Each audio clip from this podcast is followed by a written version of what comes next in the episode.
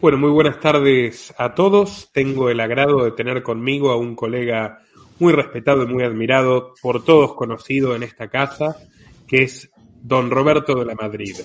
Filósofo, periodista, con una carrera sumamente laureada, micrófono de oro en Estados Unidos, Premio Nacional de Periodismo en México, Premio Internacional de Periodismo también, eh, que nos acompañará a analizar esta turbulenta realidad que estamos viviendo en el panorama internacional eh, realmente venimos de una de las semanas más cargadas de información que recuerdo en mucho tiempo. Así que, ante todo, muchas gracias Roberto, conductor de Detrás de la Razón, que estará aquí en la descripción su canal para quien no lo haya hecho, quien haya cometido el error de no, de no hacerlo todavía, vaya y se suscriba que realmente vale la pena. Muchas gracias, Roberto. Gracias a ti, a tus órdenes. Y no digas eso, no al revés, pues uno trata de hacer el trabajo con toda la humildad y ya sabrán si, si les gusta o no. Gracias por tus palabras y a tus órdenes, querido Nicolás. Roberto, venimos, eh, comentaba detrás de cámara que venimos con una semana increíble. Desde que te hablé para, para coordinar este encuentro ha pasado de todo. Eh, ¿cómo, ¿Cómo lees esta situación? donde ya tienes una crisis eh, alimentaria y de escasez energética en Sri Lanka de tales proporciones que tanto el presidente como el primer ministro no solo han renunciado, el presidente ha huido directamente en un barco militar después de renunciar y que los manifestantes tomen su casa, un panorama de conflictividad que vemos también en Latinoamérica, protestas en Ecuador, protestas en Panamá, Boris Johnson que ha renunciado en Inglaterra, en Italia también una situación turbulenta. ¿Qué, qué, qué, cómo lees este momento histórico que estamos atravesando?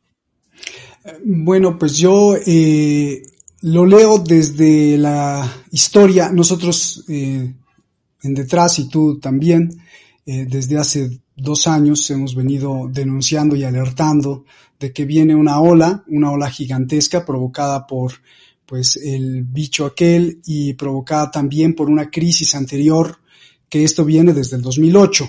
Eh, de hecho, en el 2019 siempre recordaré ese programa especial que hice con, con dos invitados economistas, eh, 2019, finales del 2019, en donde alertábamos que se venía una ola crítica de economía, de escasez, de, de desempleo, y que estaba pues eh, amenazando la estabilidad de todas las naciones.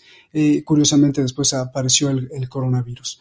Entonces sí veo que es una consecución de los problemas económicos que ya se arrastraban incluso desde el 2008, de cómo arreglar la crisis de deuda gigantesca creciendo en el mundo, principalmente Estados Unidos y China, y cómo frenar o detener un poco la producción para no seguirse endeudando, que de hecho el, la pandemia pues hizo las labores justamente de este tipo, sin plantear que sea un bicho inventado o no, que, que haya sido liberado a propósito o no, o se haya escapado, este,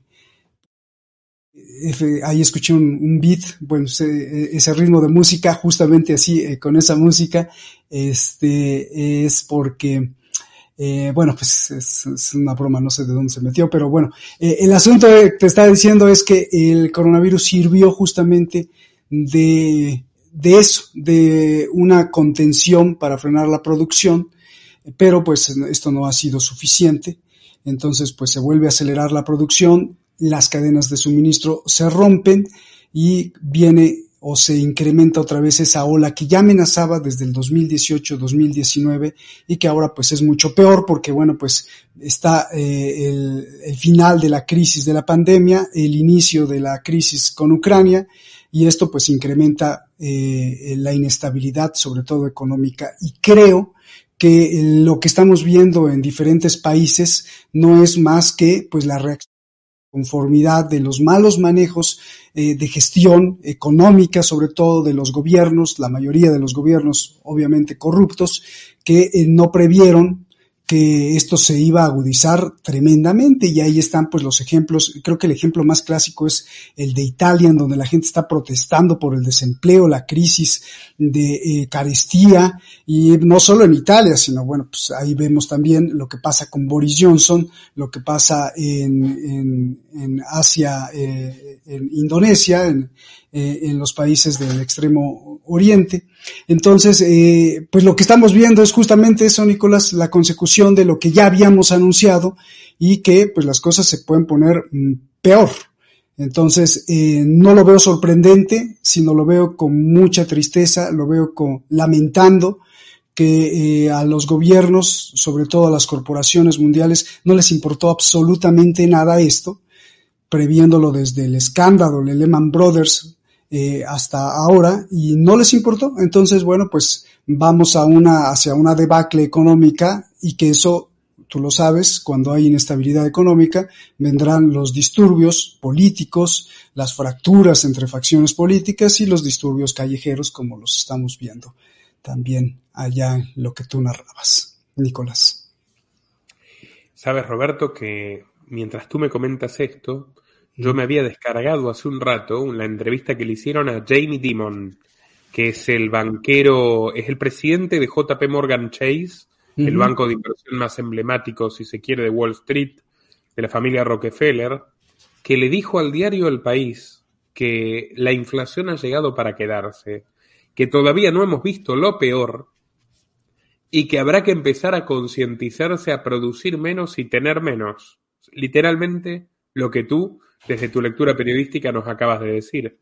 Eh, en otras palabras, estamos a las puertas de una pauperización mundial sin precedentes.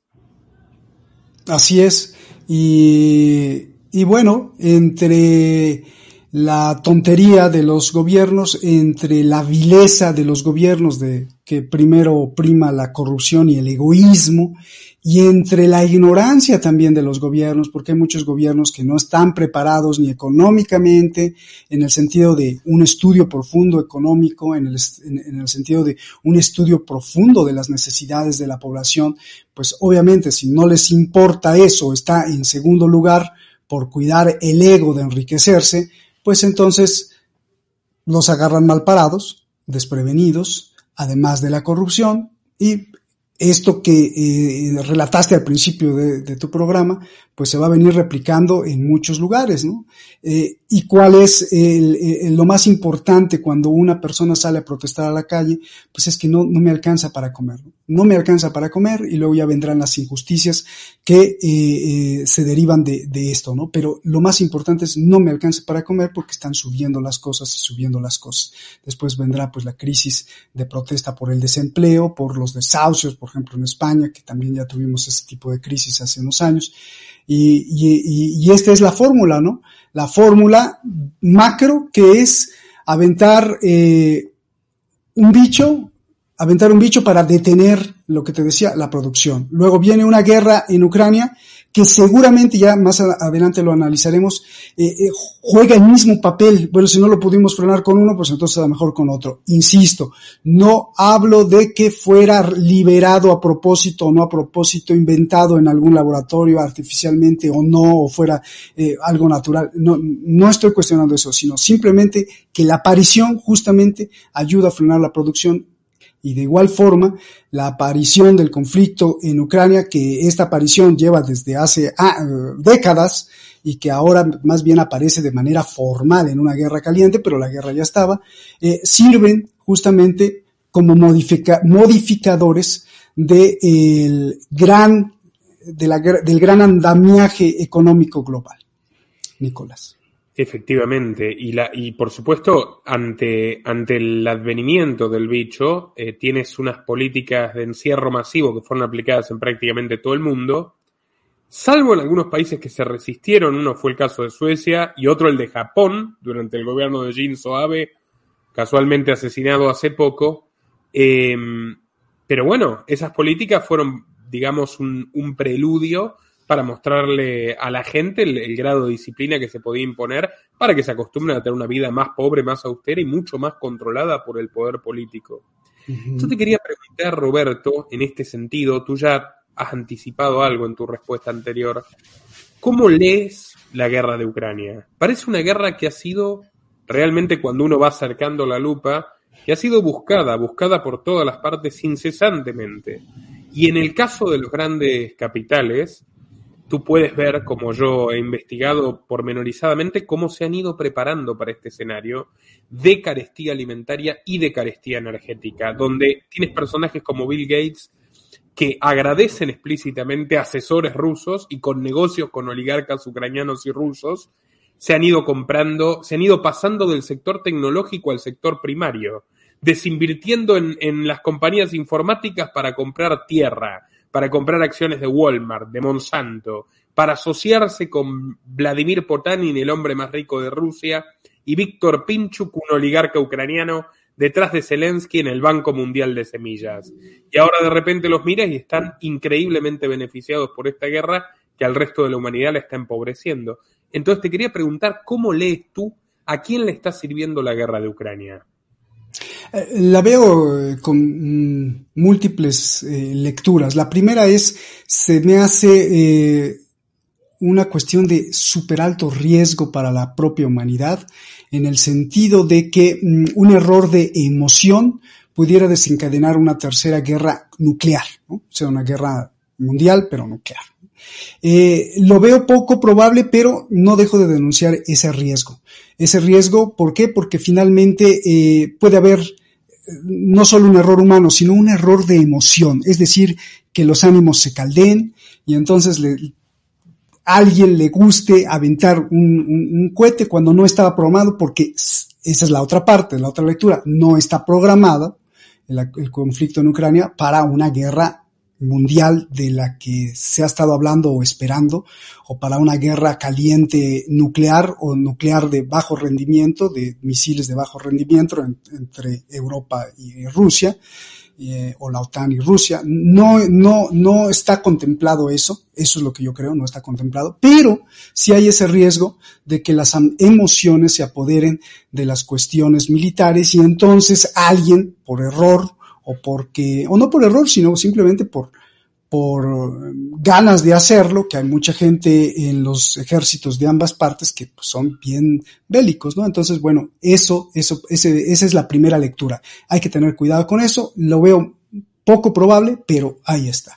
La segunda es que eh, creo que el conflicto en Ucrania, este conflicto que estamos viendo del 2022, eh, antes de entrar a la, a la historia, eh, es un conflicto creado a propósito, calculado, eh, eh, creo que calculado perfectamente para darle un giro al mundo económico. Es decir, Vladimir Putin o los que están detrás de Vladimir Putin saben muy bien que es el momento para agarrar al dólar en, un, en un bajón donde ya no puede ejercer la, hegemonía ni económica ni militar, porque le costaría mucho también a Estados Unidos. Entonces, es el momento de atacar al dólar vía Ucrania.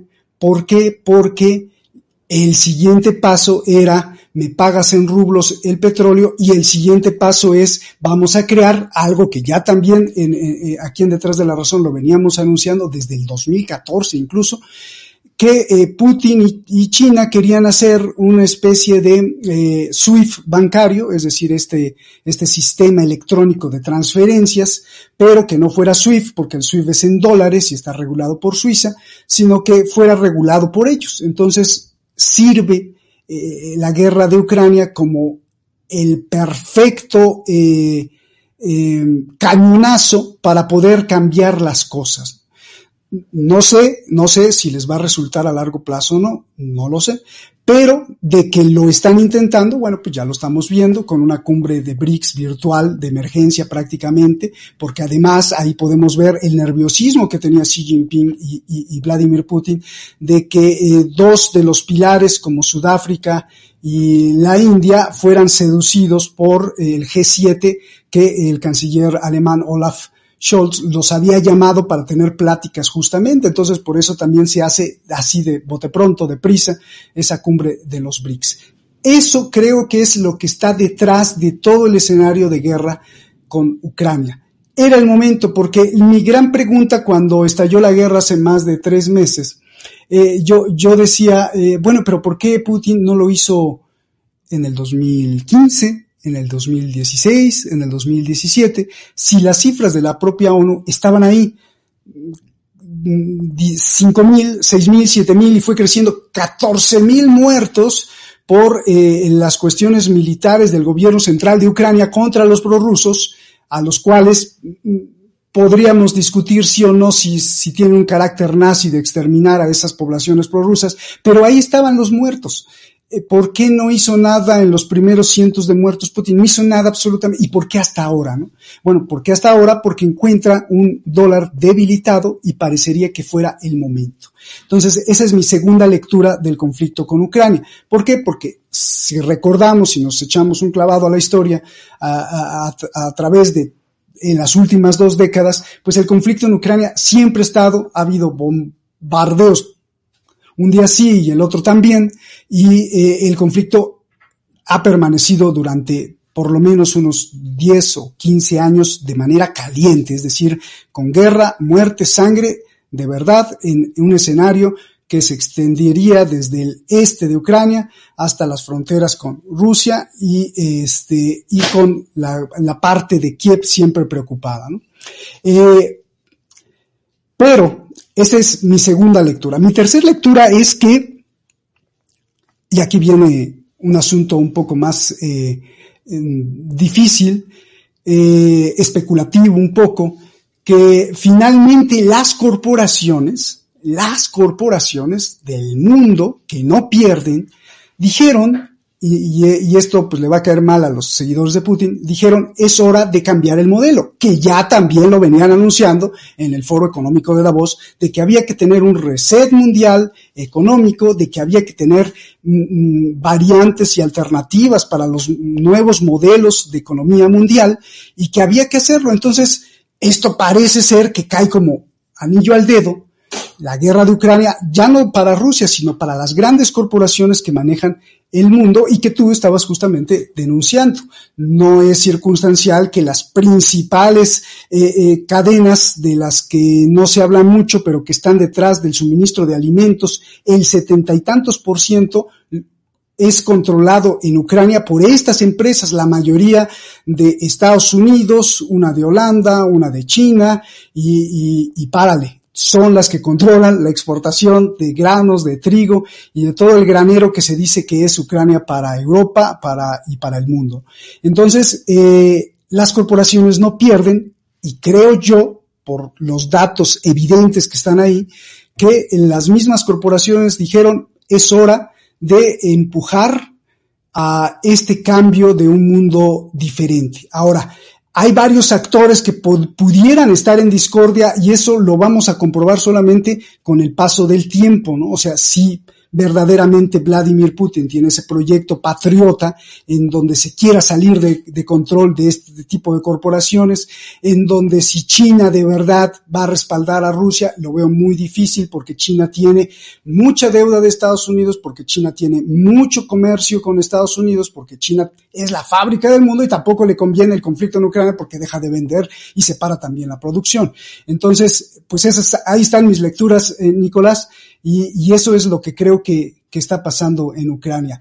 La cuarta lectura sería el, llorar, el llorar humanamente, porque finalmente eh, nazis, pro-nazis, pro-rusos, pro-ucranianos, como sea, actor de presidente, como sea, siguen siendo los títeres y sobre todo los de abajo que sufren sufren con la pérdida de su familia, de sus esposas, y además se creen el rollo de defender un país que pues ni le importa a los que supuestamente están defendiendo a sus patrias, de un lado Rusia, del otro lado Ucrania, y eso pues es lo menos importante. Esa es, sería la cuarta lectura, la del llanto, la del llanto humano, la de ver que pues eh, los de hasta abajo eh, no solo se mueren en la línea defendiendo algo que ni existe, sino que además se creen el rollo, como decimos en México, se creen en un discurso fabricado para lavarles las mentes y hacer que salgan a la calle a defender a alguien que, que a lo mejor ni existe.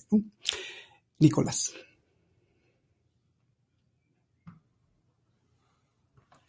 Bueno, Roberto, muy, muy lúcidas y contundentes tus cuatro lecturas. Algo que quería comentar porque probablemente se le haya escapado a muchas personas respecto a lo que tú decías de la probabilidad de, de una guerra mundial nuclear, o sea que es algo que aunque no sea el escenario más probable, es suficiente para, para que nos corra una pátina de sudor frío en la espalda. En los últimos días de junio, y yo creo que esto no tuvo suficiente cobertura, Vadim Simin, que era un coronel retirado, guardaespaldas de Putin, un hombre de confianza de Putin, eh, que llevaba su maletín con los códigos nucleares, ni más ni menos, fue hallado acribillado enfrente de su departamento. Y lo, lo, la causa en la justicia rusa fue caratulada como un posible suicidio. Bueno, mm. esos suicidios donde te pegas cuatro tiros por la espalda, ¿no? Eh, por otra parte, tenemos a Biden en los Estados Unidos, que es el responsable, llegado el caso, de responder o incluso de tomar una decisión de estas características, y día tras día nos da unas muestras de, bueno, falta de aptitud para, para la, la tamaña responsabilidad que, que ocupa, que son francamente inquietantes. Ahora, tú mencionaste China, geopolíticamente me parece muy importante esto, eh, y uno lee, aparte, a partir de lo que tú dices se entiende, China le da un apoyo a Rusia, un apoyo que para Rusia es decisivo, pero no suficiente. O sea, no, no, ¿tú no crees que en cierto punto Xi Jinping está jugando a convertirse en el mediano plazo en el dueño de, ese potencial militar, que es lo principal que tiene Putin, eh, y que se, Rusia, Rusia recaiga en los brazos de China como un socio salvador obligatorio, casi que como un mecenas ineludible, eh, pues en este escenario donde todos van a salir debilitados, China, si sigue jugando racionalmente, parece que sería como la hegemonía emergente indiscutible en un plazo anterior al previsto. ¿Tú, tú cómo lo ves? ¿Tú qué piensas de esta relación un tanto ambigua entre Xi Jinping y Putin, de este apoyo con sumas reservas? Por eso siempre he creído que en el actuar humano lo más importante es la valentía de decir las cosas abiertamente y navegar con la cara en alto y decir es así y no tener una doble agenda. Creo que es muy importante porque al final eh, los mismos actores y los mismos aliados o enemigos pues no saben, claro, de lo decía Maquiavelo, pues en la guerra todo se vale, ¿no? Y, pues están jugando su estrategia. Eh, yo veo dos cosas, eh, Nicolás. Eh, a ver, la primera es que si China sigue conteniéndose, o sea, conteniéndose, mm, tratando de no ser protagonista como lo ha sido, o sea, no, no invade, pero amaga invadir Taiwán, no apoya totalmente a Rusia, pero amaga en los foros mundiales decir que es detrás o delante o que tiene todo el apoyo chino a, los rusos. Eh, si sigue conteniéndose, sí, probablemente sea eh, pues la cabeza que lidere el, el, nuevo orden mundial, por así decirlo. Eh, pero ahí hay un problema un poco grave porque algunos analistas que he escuchado con atención eh, dicen que esto podría ser contraproducente para ese nuevo polo de poder en el mundo. Eh, ¿Por qué? Porque China se está conteniendo, pero cuando demuestre que China manda, en este caso, y no hay uno más, porque el único caso en donde expresa su poder total es en el grupo BRICS, es decir, en Brasil, en, los países, cinco países unidos, Brasil, Sudáfrica, Rusia, China y la India, eh, cuando ya lo, eh, lo, exprese de manera explícita y empiece a ordenar y empiece a querer imponer alianzas eh, de otro tipo, entonces los otros socios, sobre todo Rusia, no le va a gustar porque pues Rusia por antonomasia es también un espíritu imperial, un espíritu de mando y eso no le va a gustar. Esto viene al caso con lo que tú dices de que China está jugando con tratarse de apoderar a futuro eh, del poderío militar de Rusia. Lo creo factible porque en alguno de los programas, y de hecho algún público, algún, algunos este, eh, seguidores de Detrás de la Razón me dijeron, no, pero ¿cómo, que, dices que son enemigos por antonomasia eh, o, enemigos naturales China y Rusia? Pero efectivamente la parte ideológica eslava de los rusos siempre han desconfiado y han visto mal racistamente a los amarillos, así les han llamado a través de la historia, los amarillos, los chinos, y no los ven con unos buenos ojos. Entonces, al final sí, eh, eh, desde la naturaleza socio-geopolítica, digamos, de los últimos mil años, no se ven con buenos ojos y ha habido una gran desconfianza entre los dos colosos. Eso nos puede indicar que para que se consolide un BRICS y para que Rusia deje mandar a China va a estar un poco problemático y si no hay unidad en unos BRICS, entonces nunca vamos a ver derrotada a, la parte occidental encabezada por Estados Unidos y la Unión Europea. Eh, esa sería mi, mi primera visión. La segunda visión sobre este caso, sí creo y aquí habría que recurrir a la historia, que el capital sionista llevado por eh, Kissinger a, China, de hecho mm, se echó muchos enemigos por ahí de la, de la década de los 70 en Estados Unidos, cuando empezó a coquetear, no solo a coquetear, sino ofrecerle todo el apoyo a China para eh, crear prácticamente una potencia mundial económica, eh, no olvidar quién es Kissinger, no olvidar qué intenciones tiene Kissinger de gobernar un mundo desde, desde la visión sionista y no olvidar toda la inyección de capital, de capitales gigantescos para trasladar todas las fábricas y todas las, las, corporaciones hacia China. Entonces, me parece que eh, el sionismo no va a renunciar a tener ese coto de poder y que justamente está jugando, y aquí viene el enlace con lo con mi primera visión y con lo que también tú decías, eh, sobre, eh, sobre Moscú y la idea patriótica de algunos moscovitas y de algunos eh, oligarcas que quieren recuperar el gran terreno de la Rusia imperial. Entonces, creo que por ahí va y, y pues lo que estamos viendo es un aparente show en los foros mundiales de te apoyo o no te apoyo. Por eso es que estamos viendo una ambivalencia, una ambigüedad en la, en la directriz china del apoyo a Rusia. Si no, ¿cómo explicarías que fueran ambiguos cuando sabe que Estados Unidos es el enemigo imperial del capitalismo depredador que se contrapone con la doctrina filosófica de Xi Jinping, que ya es prácticamente un maestro obligado de lecturas en las escuelas en China, cómo explicar que tenga ese tipo de ambigüedades y no apoyar tajantemente a Rusia en la guerra con Ucrania, Nicolás.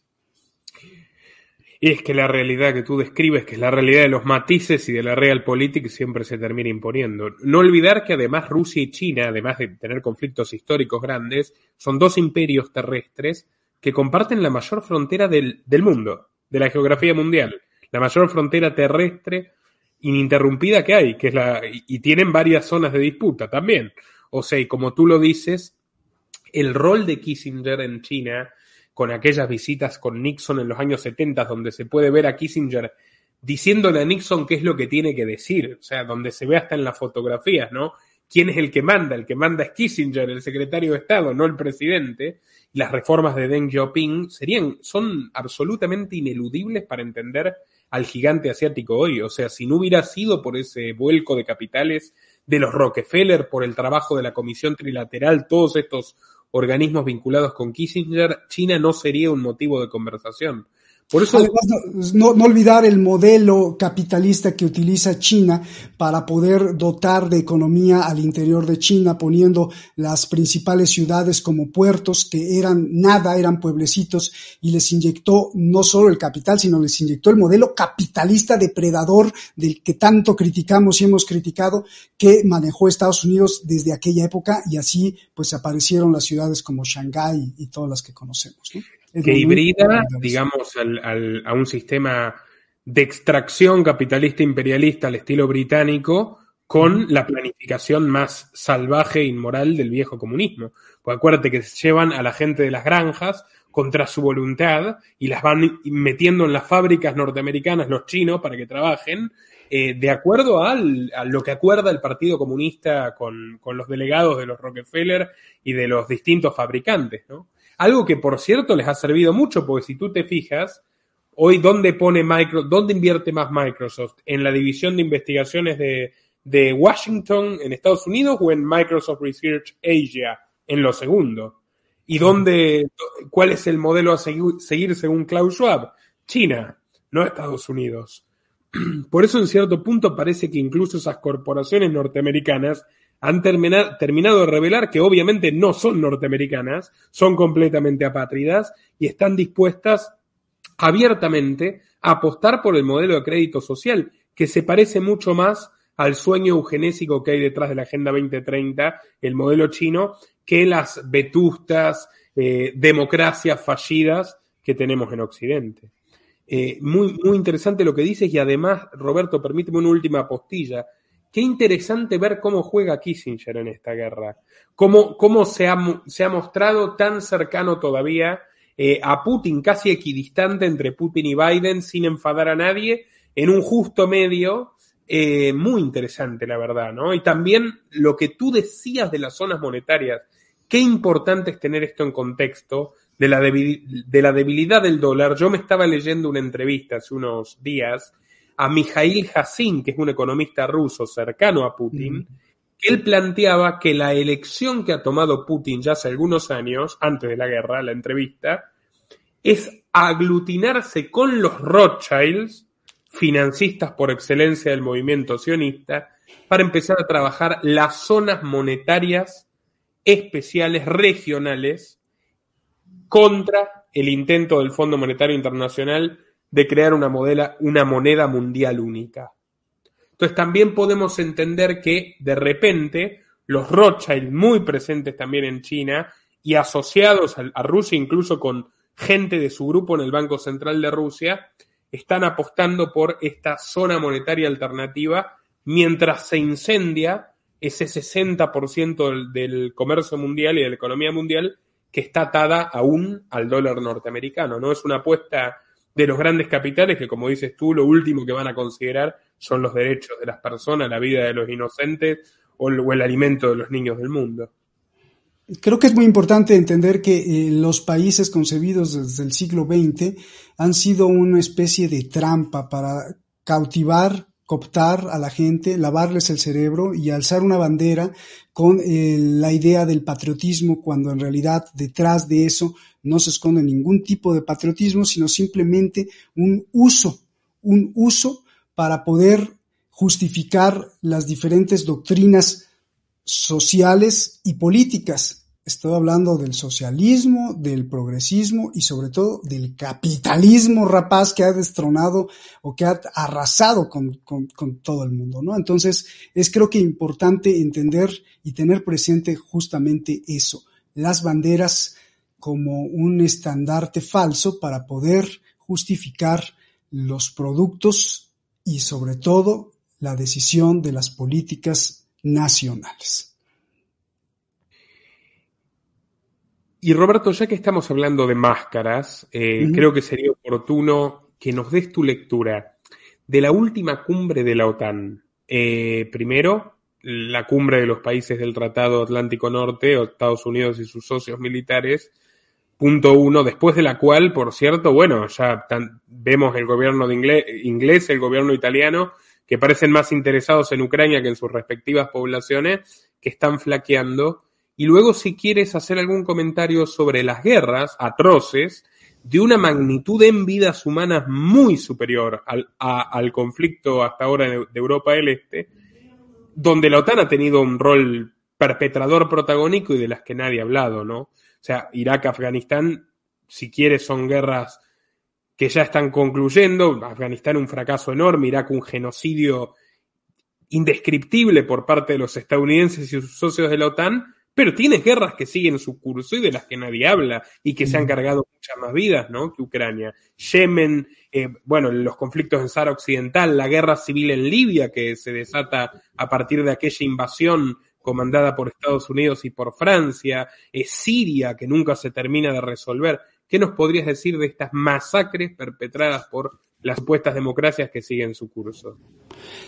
Pues que eh, a los analistas y a los que denunciamos nos debería, eh, nos tendríamos que empezar a, dejar eh, el enfado a un lado porque finalmente toda esta bola de políticos se mueven así según la afluencia del capital y del dinero. Empiezo con el canciller mexicano Marcelo Ebrard, que fue a decir en el G20, en los premios del G20 hace una, la semana pasada, eh, que eh, estaba, decía que no a la guerra y criticaba pues la, invasión que estaba haciendo Putin y que bueno, se alineaba prácticamente con Estados Unidos, eh, olvidando que Estados Unidos ha mandado y armado a los ucranianos y olvidando que el Maidán y que la, la, la, guerra, sobre todo primero política, de desgajar la estructura social en Ucrania, pues fue organizada y orquestada por justamente la CIA y no de forma secreta. Ahí estaba Victoria Nuland, que me lo decía Javier, Francisco Javier, repartiendo galletitas hace 10, 12 años eh, eh, en, Kiev para eh, juntar votantes para los partidos afines a Washington.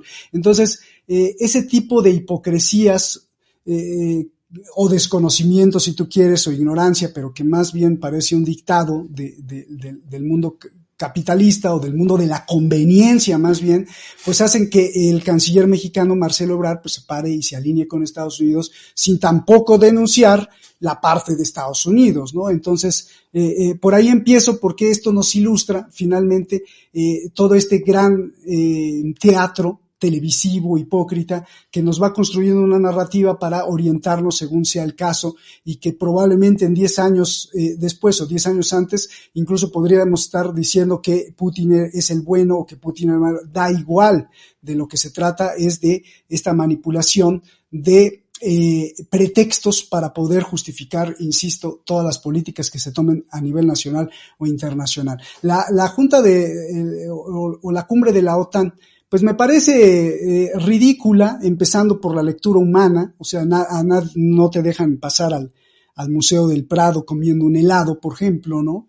Me parece grotesco que frente a, las grandes obras de, de los pintores eh, pongan una mesa y pongan un banquete y, y ellos sí. Eh, eh, y empiezo desde esto que parece tonto, ¿no? Pero tú no puedes entrar al Museo del Prado comiendo una paleta o comiendo un helado o comiendo un pollo. No. Pero ellos sí pueden hacerlo, ¿no? Y no solo pueden hacerlo, sino que además cierran el Museo del Prado para tener un banquetazo ahí y poder, poder ver a Boris Johnson caminando solo ahí viendo y contemplando las obras de arte. Me parece que si es que ellos anuncian, porque nosotros pusimos aquí un promo de la OTAN, de los últimos, en donde dicen que si eres feliz, si tienes libertad, si te fuiste al cine con tus amigos en Europa, es porque la OTAN te cuida, es porque la OTAN está preocupada en tu seguridad, humanamente, en el equilibrio, en la justicia, en la libertad y en la democracia.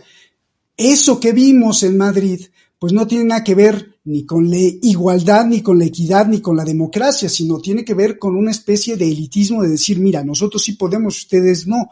Entonces, eh, eh, este punto de vista hipócrita, pues me parece eh, que muestra otra cara más u otro episodio más de lo que siempre hemos venido viendo, ¿no? De escudado por toda esta bola de, políticos hipócritas que obedecen a su interés u obedecen a defender su coto de poder que no quieren perder, como Stoltenberg, que se va de eh, secretario general de la OTAN al banco, al Banco de Europa. O sea, se, se van repartiendo siempre el botín. Entonces, bueno, pues me parece ridículo. Ahora, lo que se dice ahí en, la OTAN con un documento que es la política de la OTAN para los próximos 10 años, me parece de Hollywood, ¿no? De Hollywood. Eh, es decir, eh, tenemos que prepararnos muy bien, muy, pero muy bien, porque el enemigo eh, está avanzando tecnológicamente tremendamente contra nosotros y los aliados. primera pregunta, ¿y que tú no lo haces? Pues tú también lo haces, ¿no? O sea, lo hacen todos, lo hacen ambos. Entonces, no me vengas con ese discurso hipócrita de que el enemigo, el enemigo se está preparando. Pues, también ustedes lo hacen. Dos, el enemigo a, combatir y el enemigo número uno es Rusia. Vale, pues un contraste todo tremendamente contrario a, la cumbre de la OTAN de hace 10 años, en donde se pedía que Rusia, se pedía que Rusia fuera aceptada con una integración política y militar para cuidar del terrorismo, pero eran otras apetencias, eran otros tintes para manipular a la gente y decirle, bueno, es que ahora estamos contra el terrorismo, pero hoy ya no es el terrorismo, ahora es, ahora es Putin el loco. ¿Te acuerdas que Putin apoyó la invasión a Afganistán? Y se sacaban las fotos con Bush sonriendo, pero como si fueran amigos de toda la vida. Y ahora la OTAN se olvidó por completo. Sí. Entonces, eh, eh, eh, el teatro guiñol o el teatro de títeres pues va, va cambiando de tema, pero es, es, es, el mismo proceder. En tercer lugar es China, ¿no? El China como desafío a, a, a, a, los europeos y a la forma de ver el mundo. me parece deslenable, me parece patético, porque, y ahí viene la parte de tu pregunta, eh, se metieron en Afganistán, se metieron en Irak y dejaron más, por lo menos más documentado, de un millón de muertos por una cosa que ni siquiera les, les incumbía a los de la OTAN, eh, pero como aliados estaban ahí, como venganza, no como búsqueda de los culpables del atentado de las Torres Gemelas, en donde se murieron 3.000, vamos a matar a Oriente Medio más de un millón. Eh, pues es patético y criminal, ¿no? Porque además desconfiguraron todo la estructura social que bien o mal funcionaba con la época de Saddam Hussein. No estoy defendiendo a Saddam Hussein, por supuesto que era un dictador criminal, pero, pero desgajaron todo y además hicieron una matazón tremenda y además se enriquecieron los bolsillos todas las empresas de seguridad y todas las empresas y firmas de asesoría para pozos petroleros y, comercio. Eh, eso es la OTAN, no porque Rusia sea el bueno, eh, ojo, ¿no? Sino, pues me parece patético una cumbre de la OTAN en Madrid. Eh, esa es mi, mi lectura, mi denuncia incluso, mi malestar al ver una asociación militar que pues solo está engañando a la gente, solo la está engañando y no está haciendo absolutamente nada por ese supuesto enemigo que es tan peligroso, porque si les creemos de que eh, Rusia está bombardeando con propaganda, que sí lo hace, por supuesto, pues tampoco han podido contrarrestar la propaganda. Y no porque no puedan, sino simplemente porque conviene tener a los lados opuestos, a los extremos, a los enemigos eternos, sea cual fuere, le conviene al sistema porque pues son la justificación perfecta para la determinación de políticas que puedan controlar a la sociedad, ya sea vía una pandemia o vía una guerra. Entonces, cumbre de la OTAN, pues solamente fue para que se divirtieran nuestros amigos y para continuar con la política que hemos visto durante los últimos pues desde el siglo XX, Nicolás. Y cómo no recordar, Roberto, ese millón de muertos mínimo en, las invasiones de Afganistán y Irak. Y acuérdate que otro millón en los noventas, antes de la invasión en la era Clinton, no sé si recuerdas las sanciones que a los países desérticos les prohibieron, como Irak, les prohibieron eh, comprar, venderles comida todos los socios de la OTAN hicieron causa común. Esas políticas de la secretaria de Estado de Bill Clinton, Madeleine Albright, que en una entrevista le, preguntan, ¿usted sabe que han muerto 600.000 niños de hambre por estas medidas? Y ella dice, ah, es un doloroso costo para pagar, pero había que pagarlo. Claro, porque no eran sus hijos. Por el daño que ha hecho, que ha hecho la OTAN en los países árabes, es ahí donde uno dice, bueno, por más que Rusia sea una economía débil, China no, en absoluto, es la gran fábrica del mundo, pero todos los países árabes, llegado el caso, llegada la hora de la verdad, yo creo que la gran mayoría se va a aglutinar detrás de cualquiera que le siente cara a Occidente. Y, no estoy diciendo que el ojo por ojo sea lo correcto, estoy diciendo que sencillamente va a suceder eso. Porque con todo lo que ha hecho esta alianza, o sea, lo último que puede esperar es que el mundo entero se solidarice con una sola visión. Fíjate que hasta Arabia Saudita, que son socios históricos de los Estados Unidos, no ha tomado la, contundencia que Biden esperaba en el respaldo a la posición de la OTAN en absoluto. De hecho, se ha mantenido en, una situación totalmente ambigua eh, que a Rusia le ha alegrado bastante. Así que bueno, no es el mismo mundo que, había en el año 2000, sin duda. En eso no tenemos duda. A propósito de Arabia, a propósito, a propósito de Arabia Saudí, desde hace cinco años aquí en el programa sacamos una investigación de cómo la tecnología nuclear, cuando se quejaba a Estados Unidos de que por qué tenía tecnología nuclear Irán, eh, la tecnología nuclear estaba siendo transferida desde China a Arabia Saudí y le habían construido o están en construcción varios eh, reactores nucleares, así como pues parte de toda esta tecnología que los chinos tienen. Entonces, eh, eh y otra, y ahí te va otra, donde siempre dudo por el capital sionista. El gran cinturón de la ruta de la seda eh, eh, converge en el mar Mediterráneo, en el puerto de Haifa, Israel. Eh, y está vendido prácticamente y, o concesionado para que pase por ahí el gran cinturón de la ruta de la seda por el país, estado o estado usurpador, como le quieras llamar, por antonomasia, que es Israel. Entonces, están jugando con todos. Que es el proyecto más ambicioso de consolidación comercial definitiva de China. Para quien no lo sepa, lo comento por si hay algún despistado, o sea, impresionante. Sí, Israel, otros que están jugando a dos, a dos puertos, sin duda. Y cómo no, o sea, sí, están por encima de todo, como tú, tú bien lo has señalado. Roberto, para finalizar, bueno, ah, te quería preguntar algo, una penúltima pregunta. No, tú que has estado tantos años en Teherán. Hemos visto que hay una situación alimentaria crítica, que también la hay en Yemen, en Egipto, pero eh, hay una crisis inflacionaria y de desabastecimiento importante en Irán, entiendo, y el gobierno ha implementado un sistema de racionamiento de alimentos aplaudido por Davos, que contraintuitivo en un principio, ¿no? O sea, porque normalmente dicen la teocracia, pero los iraníes están implementando un sistema por el cual para acceder a pan eh, racionado, subsidiado por el gobierno, porque los precios de los productos panificados están muy caros, tienes que inscribirte en un sistema biométrico que por supuesto está enlazado, enlazado con cierta forma de social scoring, ¿no? De puntaje social de si has hecho bien las cosas o no. ¿Qué nos puedes contar de esta crisis que hay en Irán, de este sistema y del posicionamiento actual que está tomando Irán a nivel geopolítico? ¿Es cierto que hay un acercamiento con la administración Biden?